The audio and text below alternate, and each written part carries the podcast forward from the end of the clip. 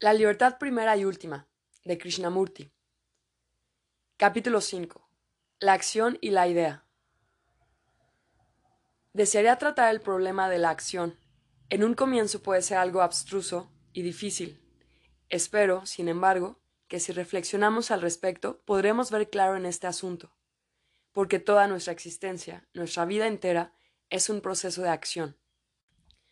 La mayoría de nosotros viven una serie de acciones, de acciones aparentemente inconexas, desarticuladas, que conducen a la desintegración, a la frustración. Es un problema que atañe a cada uno de nosotros, porque todos vivimos por la acción, y sin acción no hay vida, no hay experiencia, no hay pensamiento. El pensamiento es acción, y el desarrollar acción tan solo en determinado nivel de la conciencia, o sea, en lo externo, el vernos atrapados en la mera acción externa sin comprender todo el proceso de la acción en sí, inevitablemente nos llevará a la frustración, a la desdicha. Nuestra vida, pues, es una serie de acciones, o un proceso de acción en diferentes niveles de la conciencia. La conciencia es vivencia, nominación y registro, es decir, la conciencia es reto y respuesta, lo cual es vivenciar, luego definir o nombrar, y finalmente registrar ¿Qué es la memoria? Este proceso es acción, ¿verdad? La conciencia es acción y sin reto y respuesta, sin experimentar, nombrar o definir y sin registrar qué es la memoria, no hay acción.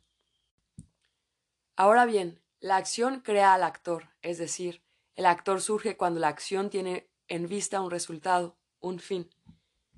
Si en la acción no se persigue resultado alguno, no hay actor, pero si hay un fin o un resultado en vista, la acción produce el actor.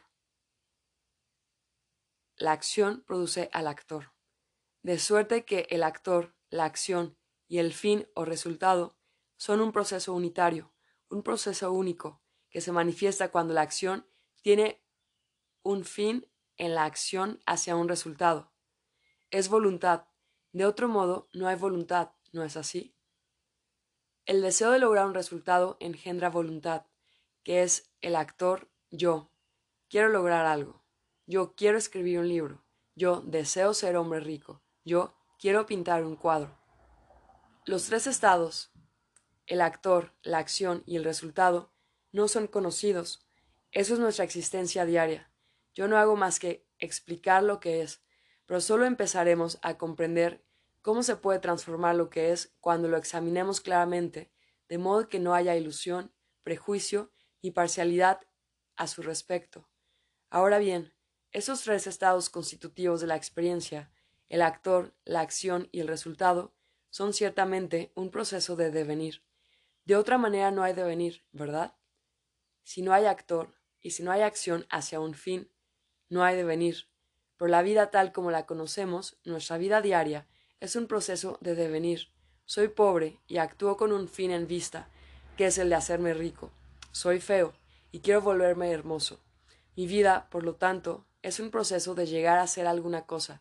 La voluntad de ser es la voluntad de devenir en diferentes niveles de la conciencia, en diferentes estados, y en ello hay reto, respuesta, nominación y registro. Pero ese devenir es lucha, ese devenir es dolor, ¿no es así? Es una lucha constante. Soy esto y quiero llegar a ser aquello. El problema es, pues, este. No hay acción sin ese devenir, es decir, no hay acción sin ese dolor, sin esa constante batalla. Si no hay finalidad, no hay actor, porque la acción con un fin en vista crea al actor. Pero puede haber acción sin un propósito, sin un fin, y por lo mismo sin ningún actor, sin el deseo de un resultado. Tal acción no es un devenir, y por lo tanto no hay lucha, hay un estado de acción, un estado de vivenciar sin el experimentador y sin la experiencia. Eso suena bastante filosófico, pero es realmente muy simple. En el momento de vivenciar, nos dais cuenta de vosotros mismos como experimentador distinto de la experiencia, os halláis en un estado de vivencia.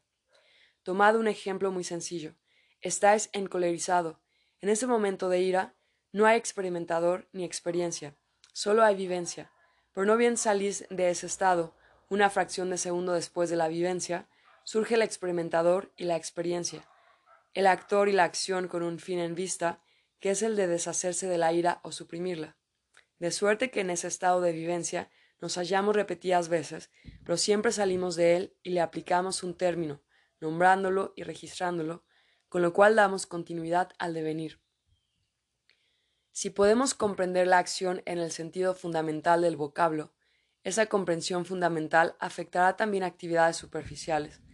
Pero primero tenemos que comprender la naturaleza fundamental de la acción. Ahora bien, ¿es la acción producida por una idea? ¿Tenéis primero una idea y luego actuáis? ¿O la acción viene primero y, como la acción engendra conflicto, fabricáis después una idea en torno de ella? Es decir, la acción crea al actor, o el actor está primero. Es muy importante descubrir cuál viene primero. Si la idea viene primero, entonces la acción se adapta simplemente a una idea, y por lo tanto ya no es acción, sino imitación. Compulsión conforme a una idea. Es muy importante comprender esto, porque como nuestra sociedad está construida principalmente en el nivel intelectual o verbal, en nuestro caso la idea viene primero y la acción le sigue. Entonces, la acción es la doncella de la idea y la mera elaboración de ideas es evidentemente perjudicial para la acción. Es decir, las ideas engendran más ideas y cuando no se hace más que engendrar ideas, hay antagonismos y la sociedad se hipertrofia con el proceso intelectual de la ideación. Nuestra estructura social es muy intelectual. Cultivamos el intelecto a expensas de todos los otros factores de nuestro ser, y por ello las ideas nos sofocan. ¿Pueden jamás las ideas producir acción o ellas simplemente moldean el pensamiento y por lo tanto limitan la acción? Cuando la acción es forzada por una idea, jamás la acción puede libertar al hombre. Es extraordinariamente importante para nosotros el comprender este punto. Si una idea plasma la acción, ésta jamás podrá traer solución a nuestras miserias, porque, antes de que la idea pueda ser puesta en acción, tenemos que descubrir cómo surge la idea, la investigación de la ideación de la elaboración de ideas, sean ellas las de los socialistas, los capitalistas, los comunistas o las diversas religiones, es de la mayor importancia, máxime cuando nuestra sociedad está al borde de un precipicio, lo que puede provocar otra catástrofe, otra escisión, y lo que son realmente serios, los que son realmente serios en su intención de descubrir la solución humana de nuestros muchos problemas, deben primero comprender el proceso de la ideación. ¿Qué entendemos por idea? ¿Cómo surge la idea?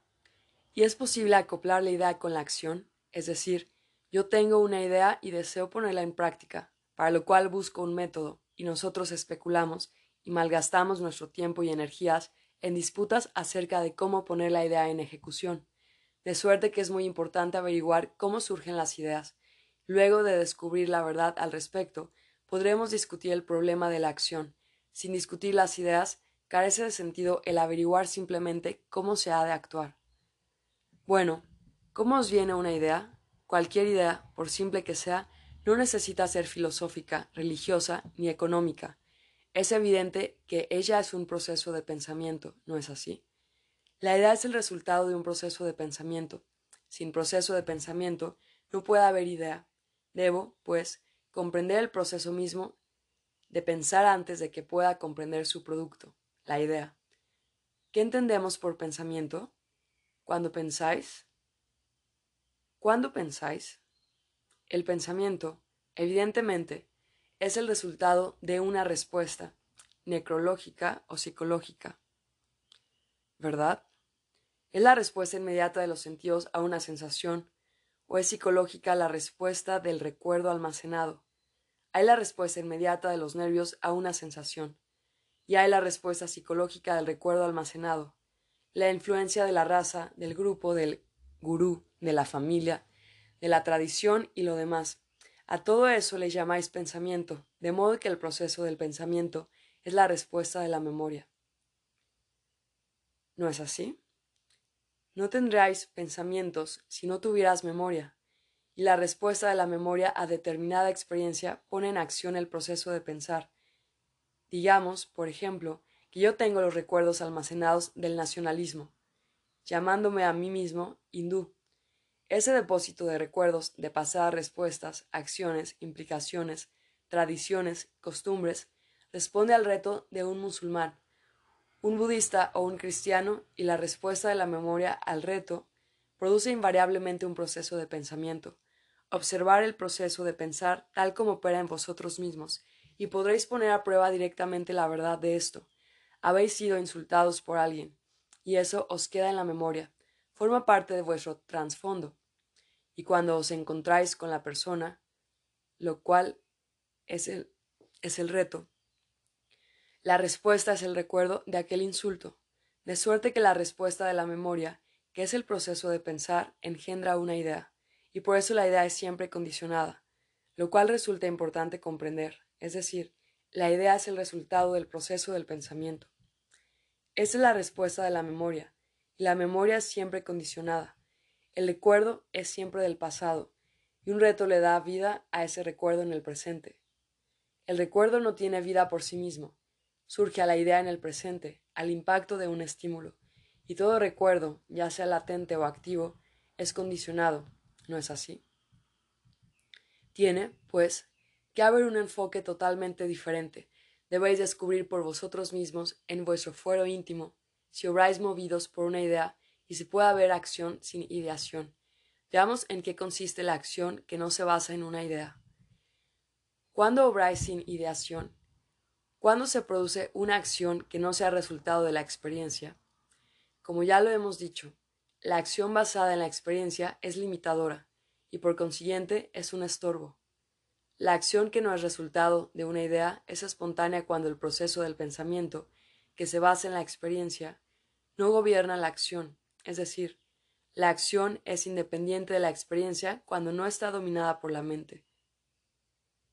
Ese es el único estado en que hay comprensión, cuando la mente, basada en la experiencia, no guía la acción, cuando no es el pensamiento, basado en la experiencia, el que da forma a la acción. ¿Qué es la acción cuando no hay proceso de pensamiento? ¿Puede haber acción sin proceso mental? Quiero, por ejemplo, construir un puente o una casa. Conozco la técnica, y ésta me dice cómo he de construir. A eso le llamamos acción. Está asimismo la acción de escribir un poema, de pintar, asumir las responsabilidades del gobierno, la de las reacciones sociales y ambientales.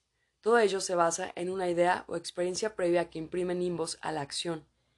¿Pero hay acción en ausencia de toda ideación? La hay, por cierto, cuando la idea cesa. Y la idea cesa tan solo cuando hay amor. El amor no es memoria, el amor no es experiencia. El amor no es el pensar en la persona que uno ama, ya que entonces se trata simplemente de pensamiento. No podéis pensar en el amor, podéis pensar en la persona que amáis o a la que sois adicto, vuestro gurú, vuestra imagen, vuestra esposa, vuestro marido, o el pensamiento, el símbolo, no es lo real, es decir, el amor. El amor, por consiguiente, no es una experiencia, cuando hay amor hay acción, ¿no es así? ¿Y esa acción no es libertadora? Cuando hay amor hay acción, ¿no es así? ¿Y esa acción no es libertadora? Ella no es resultado de un proceso mental y no hay intervalo entre el amor y la acción, como lo hay entre la idea y la acción. La idea es siempre vieja. Ella proyecta su sombra sobre el presente y procura construir un puente entre sí misma y la acción. Cuando hay amor, que no es ideación, ni elaboración mental, ni memoria, y que no es resultado de la experiencia o de la práctica de una disciplina. Ese amor es en sí mismo acción, y sólo él puede libertarnos. Mientras haya un proceso mental, mientras la acción sea determinada por una idea que es experiencia, no puede haber liberación, y mientras ese proceso continúe, toda acción será limitada. Cuando se percibe esta verdad, surge a la existencia la cualidad del amor, que no es elaboración mental y a cuyo respecto no cabe pensamiento alguno. Es preciso darse cuenta de todo este proceso, de cómo surgen las ideas, de cómo la acción emana de las ideas, y cómo éstas, que dependen de la sensación, dominan la acción y por lo tanto la limitan. No importa de quién sean las ideas, si de la izquierda o de la extrema derecha, mientras nos aferremos a las ideas, permaneceremos en un estado en que no pueda haber vivencia alguna entonces vivimos tan solo en la esfera del tiempo, en el pasado, que brinda más sensación, o en el futuro, que es otra forma de sensación. Solo cuando la mente está libre de ideas puede haber vivencia. Las ideas no son la verdad, y la verdad es algo que ha de ser experimentado directamente, de instante en instante. No es una experiencia que, que deseáis, lo cual resulta entonces mera sensación. Solo cuando se logra ir más allá del haz de ideas que es el yo, la mente, y que tiene una continuidad parcial o completa, solo cuando se puede ir más allá de eso, solo cuando el pensamiento está totalmente callado, solo entonces hay un estado de vivencia, entonces uno sabrá lo que es la verdad. Capítulo 6. Las creencias. La creencia y el conocimiento están muy íntimamente relacionados con el deseo. Tal vez, si podemos comprender estos dos puntos, veremos cómo opera el deseo, y comprenderíamos la naturaleza compleja del mismo. Una de las cosas que a mi parecer la mayoría de nosotros acepta ávidamente, da por sentado, es la cuestión de las creencias. Yo no ataco las creencias, lo que tratamos de hacer es descubrir por qué aceptamos las creencias y si podemos comprender los motivos, las causas de esa aceptación, quizá podamos no solo comprender por qué hacemos tal cosa, sino asimismo librarnos de ellas. Uno puede ver cómo las creencias religiosas, políticas, nacionales y de diversos otros tipos separan a los hombres, cómo crean conflicto, confusión y antagonismo, lo cual es un hecho evidente, y sin embargo, no estamos dispuestos a renunciar a ellas. Existe el credo hindú, el credo cristiano, el budista, innumerables creencias sectarias y nacionales, diversas ideologías políticas, todas en lucha unas contra otras y procurando convertirse unas a otras. Claramente podemos ver que las creencias separan a la gente, crean intolerancia, pero es posible vivir sin creencia. Eso puede descubrirse tan solo si uno logra estudiarse a sí mismo en relación con una creencia. Es posible vivir en este mundo sin una creencia, no cambiar de creencias, ni sustituir una por otra, sino estar enteramente libre de toda creencia, de suerte que uno encare la vida de un modo nuevo a cada minuto? La verdad, después de todo, está en esto, en tener la capacidad de encarar todas las cosas de un modo nuevo, de instante en instante, sin la reacción condicionante del pasado para que no haya ese efecto acumulativo que obra como barrera entre uno mismo y aquello que es. Si reflexionáis, veréis que el temor es una de las razones para que haya deseo de aceptar una creencia, porque si no tuviéramos creencia alguna, ¿qué nos sucedería? ¿No nos causaría pavor lo que pudiera ocurrir? Si no tuviéramos ninguna norma de acción basada en una creencia, ya sea en Dios, en el comunismo, en el socialismo, en el imperialismo, o en tal o cual fórmula religiosa, o en algún en algún dominio que nos condicione, nos sentiremos totalmente perdidos, ¿no es así? Y esa aceptación de una creencia, la ocultación de este temor, ¿no es acaso el miedo de no ser realmente nada, el miedo de estar vacío? Después de todo, una taza solo es útil cuando está vacía, y una mente repleta de creencias de dogmas, de afirmaciones y de citas, en realidad no es una mente creativa, lo único que hace es repetir. Y el huir de ese miedo, de ese miedo al vacío, a la soledad, al estancamiento, de ese miedo de no llegar, de no triunfar, de no lograr, de no ser algo, de no legar, de no llegar a ser algo, es sin duda una de las razones por las cuales aceptamos las creencias tan ávida y codiciosamente, ¿no es así? y podemos comprendernos a nosotros mismos mediante la aceptación de una creencia?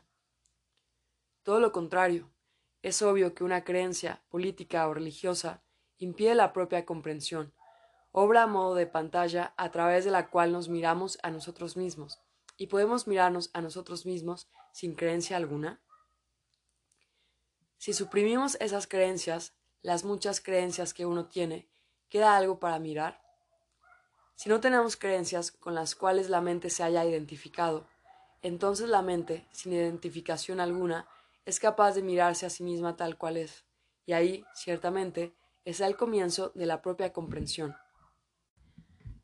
Es obvio que una creencia política o religiosa impide la propia comprensión, obra a modo de pantalla a través de la cual nos miramos a nosotros mismos, y podemos mirarnos a nosotros mismos sin creencia alguna. Si suprimimos esas creencias, las muchas creencias que uno tiene, ¿queda algo para mirar? Si no tenemos creencias con las cuales la mente se haya identificado, entonces la mente, sin identificación alguna, es capaz de mirarse a sí misma tal cual es. Y ahí, ciertamente, está el comienzo de la propia comprensión. Esta cuestión de la creencia y el conocimiento es en realidad un problema muy interesante. Cuán extraordinario es el papel que ella desempeña en nuestra vida. Cuántas creencias tenemos.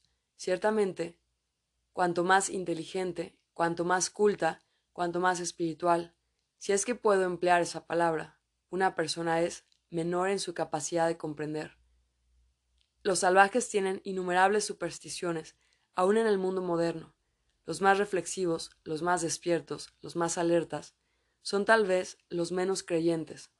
Eso es porque la creencia ata, la creencia aísla. Y eso lo vemos a través del mundo, del mundo económico y político, y también en el mundo llamado espiritual. Vosotros creéis que hay Dios, y tal vez yo creo que no hay Dios, o vosotros creéis en el completo control de toda cosa y de todo individuo por el Estado, y yo creo en la empresa privada y todo lo demás. Vosotros creéis que solo hay un Salvador, y que por su intermedio podéis lograr vuestro fin, y yo no lo creo.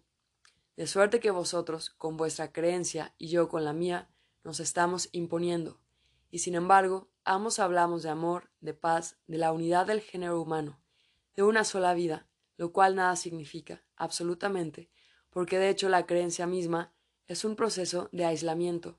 Vosotros sois brahmanes y yo un no brahman. Vosotros sois cristianos, yo musulmán, y así sucesivamente. Pero habláis de fraternidad y yo también hablo de la misma fraternidad, amor y paz. En la realidad de los hechos, estamos separados y nos dividimos. Un hombre que quisiera la paz y deseara crear un mundo nuevo, un mundo feliz no puede ciertamente aislarse mediante forma alguna de creencia. Está claro. Puede que ello sea verbal, pero si veis su significado, su validez y su verdad, ello empezará a actuar. Vemos, pues, que donde hay un proceso de deseo en operación, tiene que existir un proceso de aislamiento a través de la creencia, porque, evidentemente, vosotros creéis a fin de estar asegurados en lo económico, en lo espiritual, y también interiormente. No estoy hablando de que la gente que cree por razones económicas, porque se la educa para depender de sus empleos, y por lo tanto ellos serán católicos, hindúes, no importa qué, mientras haya un empleo para ellos. No discutimos acerca de esa gente que se apega a una creencia por conveniencia. Tal vez a muchos de vosotros os ocurra otro tanto. Por conveniencia creemos en ciertas cosas, Echando a un lado esas razones económicas, debéis ahondar más en esto. Tomad las personas que creen firmemente en algo, económico, social o espiritual. El proceso que hay detrás de ello es el deseo psicológico de estar en seguridad, ¿no es así? Luego está el deseo de continuar. Aquí no estamos discutiendo si hay o no hay continuidad. Solo discutimos el instinto, el impulso constante que nos lleva a creer un hombre de paz, un hombre que quisiera realmente comprender el proceso íntegro de la existencia humana, no puede estar atado por una creencia, ¿no es cierto? Él ve su deseo en acción como medio de llegar a estar en seguridad. Por favor, no vayáis al otro extremo y digáis que yo predico la no religión. Eso no es en absoluto lo que yo sostengo. Lo que sostengo es que, mientras no comprendamos el proceso del deseo bajo forma de creencia tiene que haber disputas, tiene que haber conflicto, tiene que haber dolor, y el hombre estará contra el hombre, lo cual se ve a diario. De suerte que si percibo, si me doy cuenta de que este proceso toma la forma de creencia, la cual es una expresión del anhelo de seguridad íntima, entonces mi problema no es que yo deba creer esto o aquello, sino que debiera libertarme del deseo de estar en seguridad. ¿Puede la mente estar libre del deseo de seguridad?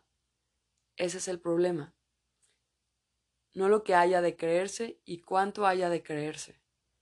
Esas son meras expresiones del íntimo anhelo de estar psicológicamente en seguridad. de tener certeza acerca de algo cuando todo es tan incierto en el mundo. ¿Puede una mente, puede una mente consciente, puede una personalidad estar libre de su deseo de estar segura? Queremos estar en seguridad y por tanto necesitamos la ayuda de nuestro patrimonio, de nuestros bienes y de nuestra familia. Queremos estar interiormente en seguridad y también espiritualmente, erigiendo muros de creencia, los cuales son un indicio de este anhelo de estar seguro. ¿Podéis vosotros, como individuos, estar libres de este impulso, de este anhelo de seguridad, que se expresa en el deseo de creer en algo? Si no estamos libres de todo eso, somos una fuente de disputas, no somos centros de paz, no hay amor en nuestro corazón, la creencia destruye, y eso se ve en nuestra vida diaria. Puedo, pues, verme a mí mismo cuando me hallo atrapado en este proceso del deseo, que se expresa en el apego a una creencia. ¿Puede la mente librarse de él? No debiera encontrar un sustituto a la creencia, sino estar enteramente libre de ella. A eso no podéis contestar sí o no, pero podéis definidamente dar una respuesta si vuestra intención es la de llegar a estar libres de creencia. Entonces llegáis inevitablemente al punto en que buscáis los medios de libertaros del impulso a estar en seguridad. Interiormente ello es obvio. No existe la seguridad que, según os agrada creer, habría de continuar. Os gusta creer que hay un Dios que atiende con solicitud a vuestras pequeñeces, y os dice a quién deberíais ver, qué debéis hacer y cómo deberíais hacerlo. Es obvio que esto es pensamiento infantil y sin madurez. Creéis que el gran Padre está observando a cada uno de nosotros. Eso es simple proyección de vuestro propio gusto personal. No es verdad, evidentemente. La verdad debe ser algo enteramente diferente. Nuestro problema siguiente es el del conocimiento. ¿Es necesario el conocimiento para la comprensión de la verdad? Cuando digo yo sé, lo que ello implica es que hay conocimiento. ¿Puede una mente así ser capaz de investigación y búsqueda de lo que es la realidad? Y aparte de ello, ¿qué es lo que sabemos, de lo cual estamos tan orgullosos? ¿Qué es lo que realmente sabemos? Conocemos informaciones, Estamos llenos de información y experiencia basada en nuestro condicionamiento, nuestra memoria y nuestras capacidades. Cuando decís yo sé, ¿qué queréis significar?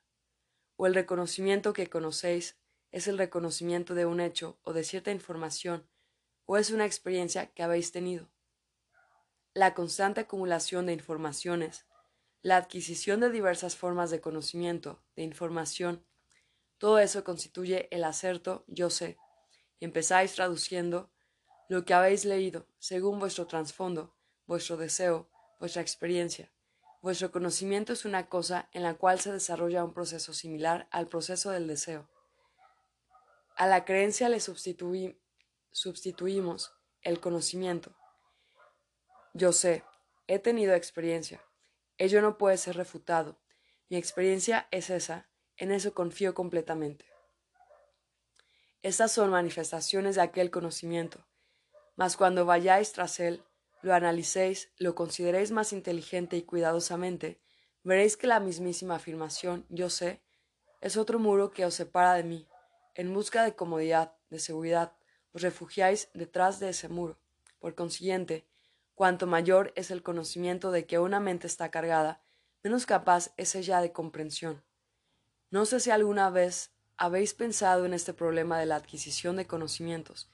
Si el conocimiento nos ayuda fundamentalmente a amar, a estar libres de esas cualidades que producen conflicto en nosotros y con el prójimo, si el conocimiento jamás libera a la mente de la ambición, porque, después de todo, la ambición es una de las cualidades que destruyen la vida de relación, que colocan al hombre contra el hombre.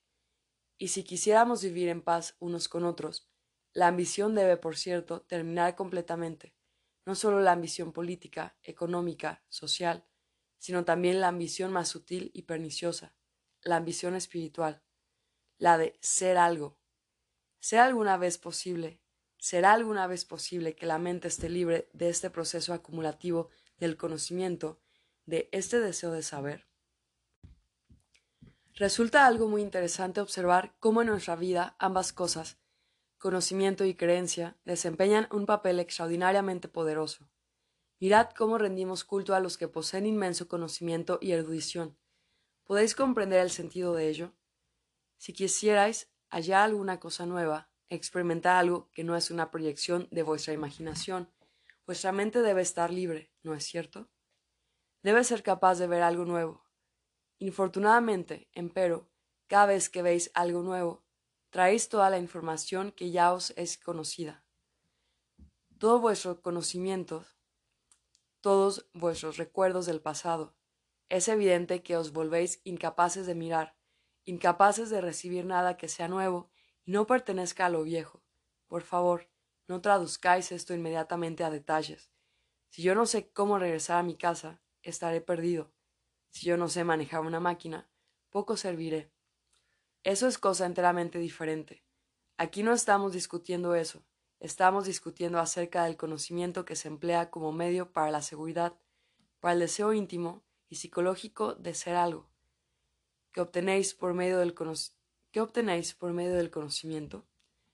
La autoridad del conocimiento, el peso del conocimiento, el sentido de importancia, de dignidad, el sentido de vitalidad y tantas otras cosas. Un hombre que dice yo sé, hay o no hay, ha dejado ciertamente de pensar, ha dejado de seguir todo este proceso del deseo. Entonces nuestro problema, tal como yo lo veo, es este. Estamos atados, oprimidos por la creencia, por el conocimiento, y es posible para una mente estar libre del ayer y de las creencias que han sido adquiridas a través del proceso del ayer. ¿Comprendéis la pregunta?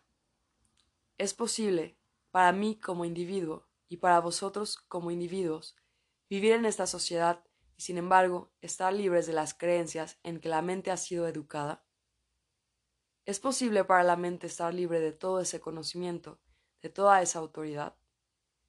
Leemos las diversas escrituras, los libros religiosos. Allí han descrito con mucho esmero qué se ha de hacer, qué no se ha de hacer, cómo se ha de alcanzar la meta, qué es la meta ¿Y qué es Dios? Todos vosotros sabéis eso de memoria, y eso habéis perseguido. Ese es vuestro conocimiento. Eso es lo que habéis adquirido. Eso es lo que habéis aprendido. Por ese sendero seguís. Es obvio que lo que perseguís y veis, eso encontraréis. Pero ¿es ello la realidad? ¿No es la proyección de vuestro propio conocimiento? Eso no es la realidad. Es simplemente, es posible, comprender esto ahora, no mañana, sino ahora, y decir, veo la verdad de ello, y no ocuparse más de ello, para que vuestra mente no esté mutilada por este proceso de imaginación, de proyección? ¿Es capaz la mente de libertarse de la creencia? Solo podéis estar libre de ella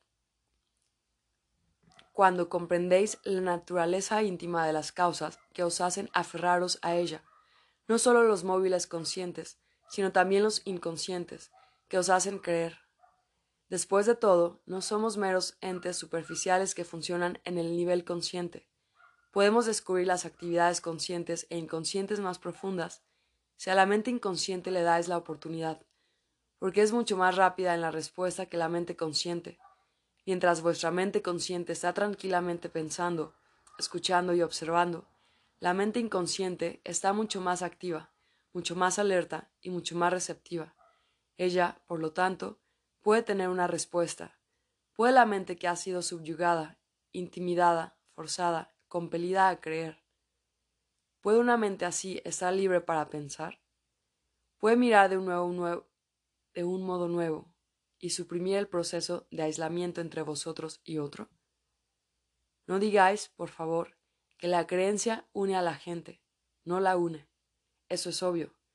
Ninguna religión organizada jamás lo ha hecho. Miraos a vosotros mismos en vuestro propio país.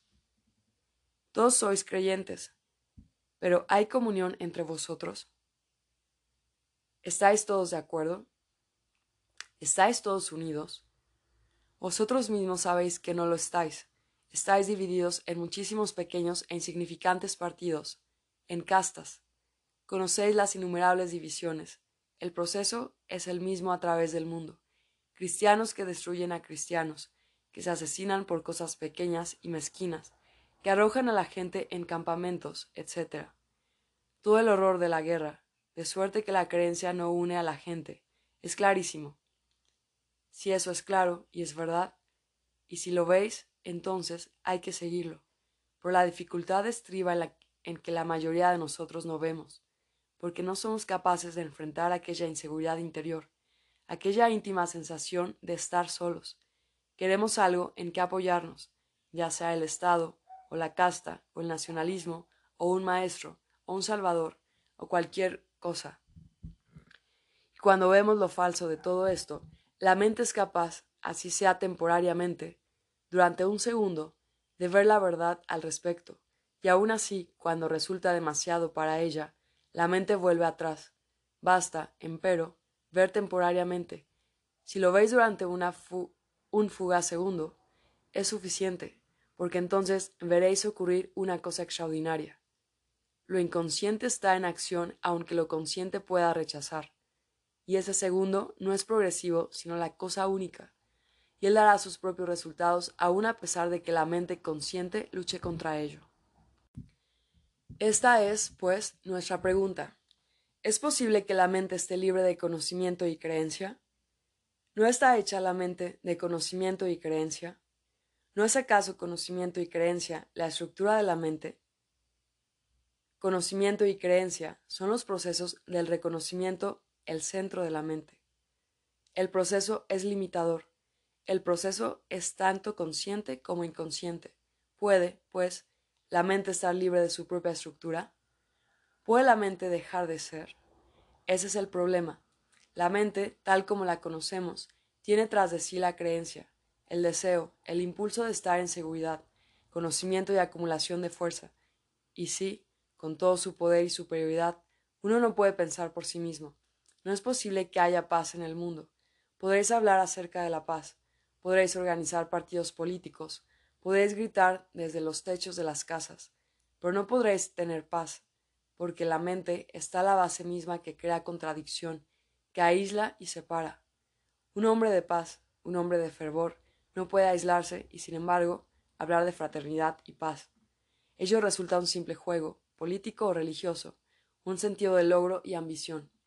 Un hombre que toma esto con verdadero fervor, que tiene, que quiere descubrir, debe enfrentar el problema del conocimiento y la creencia.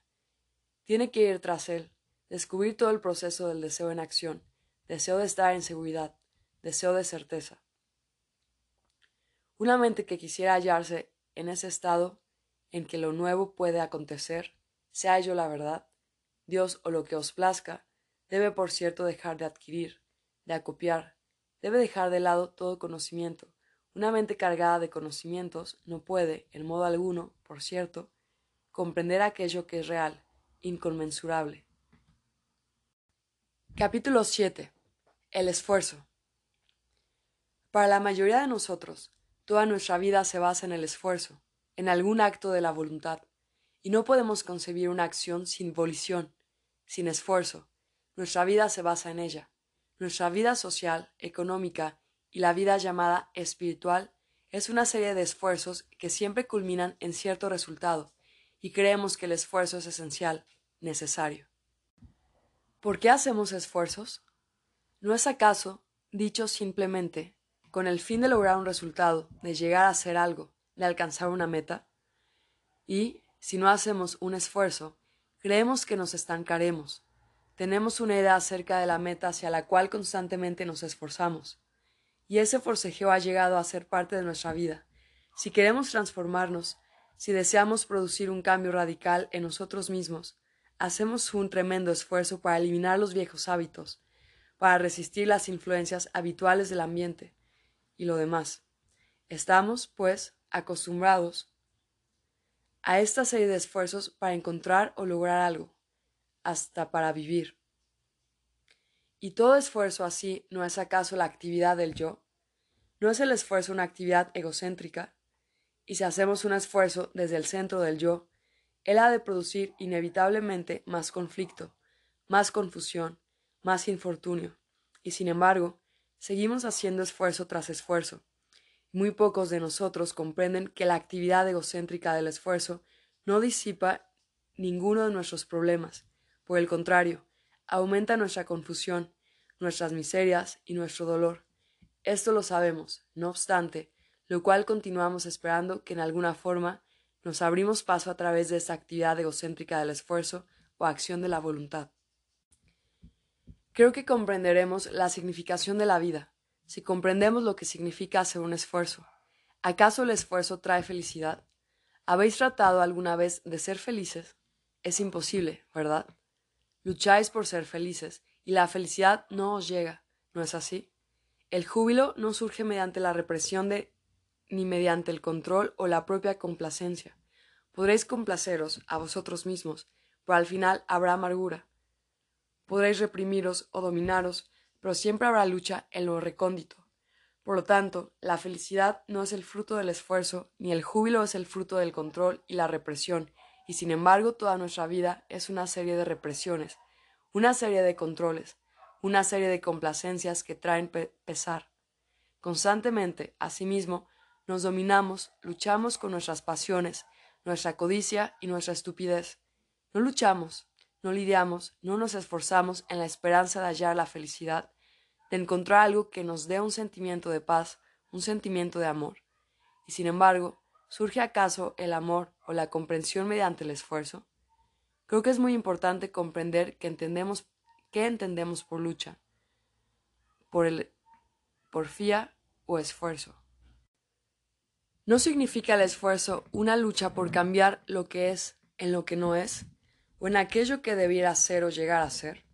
Es decir, constantemente luchamos para evitar encarar lo que es, o intentamos alejarnos de ello y transformar o modificar lo que es. El hombre verdaderamente contento es aquel que comprende lo que es, que atribuye el verdadero sentido a lo que es. Eso es el verdadero contento.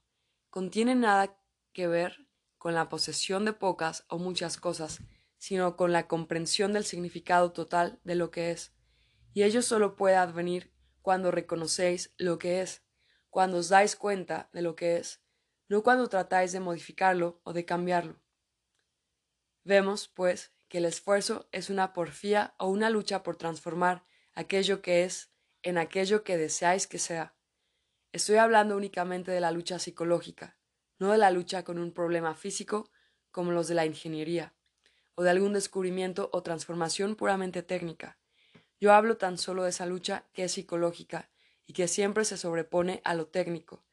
Puede que construyáis con gran esmero una sociedad maravillosa, empleando los infinitos conocimientos que la, que la ciencia nos ha brindado. Pero mientras no hayamos comprendido el esfuerzo, la lucha y la batalla psicológica, no hayamos vencido las corrientes e impulsos subconscientes, la estructura de la sociedad, por maravillosa que sea su construcción, tendrá por fuerza que derrumbarse, como ha ocurrido una y otra vez. El esfuerzo nos aparta de lo que es. No bien yo acepto lo que es, ya no hay lucha. Toda forma de lucha o esfuerzo es un indicio de distracción, y esa desviación, que es un esfuerzo, tendrá que existir mientras en lo psicológico yo desee transformar lo que es en algo que no es. Es preciso que empecemos por ser libres para ver que el júbilo y la felicidad no provienen del esfuerzo. ¿Acaso la creación surge mediante el esfuerzo o surge tan solo cuando el esfuerzo cesa? Cuando escribís, pintáis o cantáis? Cuando creáis? Por cierto que cuando no os esforzáis, cuando estáis completamente receptivos, cuando en todos los niveles estáis en completa comunión, cuando en vosotros hay completa integración, entonces surge el júbilo, y entonces empezáis a cantar, a escribir un poema o a pintar o a modelar algo. El instante creador no nace de la lucha. Comprendiendo la cuestión de la creatividad, podremos tal vez comprender qué entendemos por esfuerzo. ¿Es la creatividad un resultado del esfuerzo? Y nos damos cuenta de nosotros mismos en los momentos en que somos creadores? ¿O la creatividad es un sentido de total olvido de uno mismo, ese sentimiento que se experimenta cuando no hay turbulencia, cuando uno es enteramente inconsciente del movimiento del pensar, cuando solo existe el ser completo, pleno, exuberante? ¿Es ese estado un resultado del afán, de la lucha, del conflicto, del esfuerzo? No sé si alguna vez habéis notado que cuando hacéis algo con facilidad, con presteza, no hay esfuerzo, hay ausencia completa de lucha, mas como nuestra vida es en su mayor parte una serie de batallas, de conflictos, de luchas, no podemos imaginar una vida, un estado del ser en el que el bregar haya cesado completamente. Para comprender el estado del ser en que no hay lucha, ese estado de existencia creadora, es preciso, por cierto, examinar en su totalidad el problema del esfuerzo. Entendemos por esfuerzo la lucha por la realización de uno mismo, por llegar a ser algo, ¿no es así? Soy esto y quiero llegar a ser aquello. No soy aquello y debo llegar a serlo. En el hecho de llegar a ser aquello hay forcejeo, hay batalla, conflicto, lucha. En esta lucha nos interesa inevitablemente colmarnos mediante el logro de un fin, Buscamos la propia satisfacción en un objeto, en una persona, en una idea, y eso exige constante batalla, lucha, esfuerzo por devenir, por realizarse. De suerte que este esfuerzo lo hemos tenido por inevitable, y yo me pregunto si es inevitable esta lucha por llegar a ser algo. ¿Por qué existe esta lucha? Donde exista el deseo de realizarse, en cualquier grado o en cualquier nivel, tiene que haber lucha. La realización es el móvil, el estímulo que hay detrás del esfuerzo, ya se trate de un alto funcionario, de una dueña de casa o de un pobre hombre, esa batalla por llegar a ser algo, por realizarse, prosigue siempre. Bueno, ¿por qué existe el deseo de colmarnos? Es obvio que el deseo de realizarnos, de llegar a ser algo, surge cuando existe la percepción de que uno nada es. Como no soy nada, como soy insuficiente, vacío, interiormente pobre, hecho por llegar a ser algo, externa o internamente. Lucho para llenar mi vacío con una persona, con una cosa, con una idea. Llenar ese vacío es todo el proceso de nuestra existencia. Dándonos cuenta de que somos vacíos interiormente pobres, luchamos por acumular cosas en lo externo o por cultivar la riqueza interior. Solo hay esfuerzo cuando uno escapa a ese vacío interior por medio de la acción, de la contemplación, de la adquisición del logro, del poder, y lo demás. Esa es nuestra diaria existencia. Yo me doy cuenta de mi insuficiencia, de mi pobreza interna, y lucho para huir de ella o para llenarla. Esto de huir, de evitar el vacío o de procurar encubrirlo, ocasiona lucha, rivalidad, esfuerzo. ¿Y qué sucede si Firmo no hace un esfuerzo para huir? ¿Y qué sucede si uno no hace un esfuerzo para huir? Que uno vive con esa soledad, con esa vacuidad, y al aceptar esa vacuidad, uno hallará que adviene un estado de ser creador, que no tiene nada que hacer con la lucha, con el esfuerzo. El esfuerzo solo existe mientras tratamos de evitar esa soledad, ese vacío interior. Mas cuando lo miramos y lo observamos, cuando aceptamos lo que es sin esquivarlo, hallaremos que surge un estado de ser en el que cesa toda lucha. Ese estado de ser es creatividad, y no es resultado del esfuerzo. Pero cuando hay comprensión de lo que es, o sea, del vacío, de la insuficiencia interior, cuando uno vive con esa insuficiencia y la comprende plenamente, adviene la realidad creadora, la inteligencia creadora, que es lo único que trae felicidad. Así, pues, la acción tal como la conocemos en esa realidad, reacción, es un incesante llegar a ser algo que consiste en negar, en evitar lo que es. Mas cuando hay captación del vacío, sin opción, sin condenación ni justificación, en esa comprensión de lo que es hay acción, y esa acción es ser creativo. Esto lo comprenderéis si os dais cuenta de vosotros mismos en la acción. Observaos en el momento en que actuáis, y no solo exteriormente, ved a sí mismo el movimiento de vuestro pensar y sentir. Cuando os deis cuenta de ese movimiento, veréis que el proceso de pensar, que es también sentimiento y acción, se basa en una idea de llegar a ser algo. La idea de llegar a ser algo surge tan solo cuando hay una sensación de inseguridad, y esa sensación de inseguridad llega cuando uno se da cuenta del vacío interior. Así, pues, si os dais cuenta de ese proceso de pensamiento y sentimiento, veréis desarrollarse una constante batalla, un esfuerzo por cambiar, por modificar, por alterar lo que es. Ese es el esfuerzo por devenir. El devenir es evitar directamente lo que es. Mediante el conocimiento propio, mediante una constante captación, hallaréis que la lucha, la batalla, el conflicto del devenir, conduce al dolor, al sufrimiento y a la ignorancia. Solo si os dais cuenta de la insuficiencia interior y vivís con ella, sin escapatoria, aceptándolo totalmente, descubriréis una tranquilidad extraordinaria, una tranquilidad que no es un resultado artificial, sino que viene con la comprensión de lo que es. Solo en ese estado de tranquilidad hay ser creativo.